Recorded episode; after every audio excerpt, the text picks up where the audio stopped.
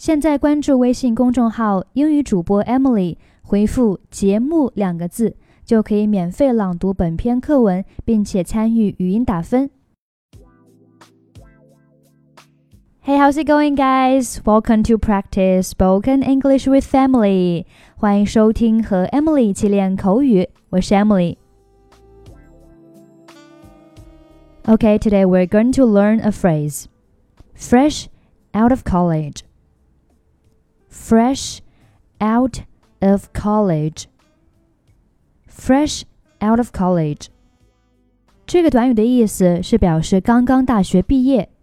比如说，My son, fresh out of college, keeps telling me how to run my business. 我大学刚毕业的儿子不断的教我如何该经商。My son, fresh out of college, keeps telling me how to run my business. We don't employ developers fresh out of college. 我们不雇佣刚毕业的大学生。We don't employ developers fresh out of college. Okay, now let's listen to a dialogue. I'm really fed up with Larry. He's the biggest airhead I've ever met. He always makes careless mistakes, and he's a pain to work with. You shouldn't be so negative. You will always have some coworkers that are harder to work with than others.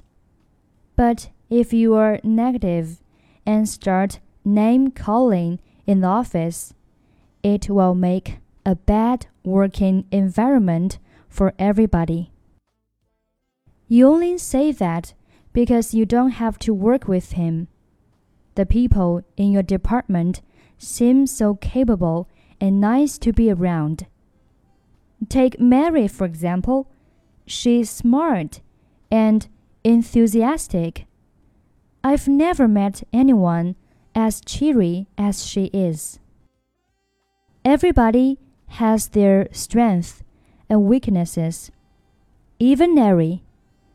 He might be a pain to be around, but he's also very good at staying in budget on projects.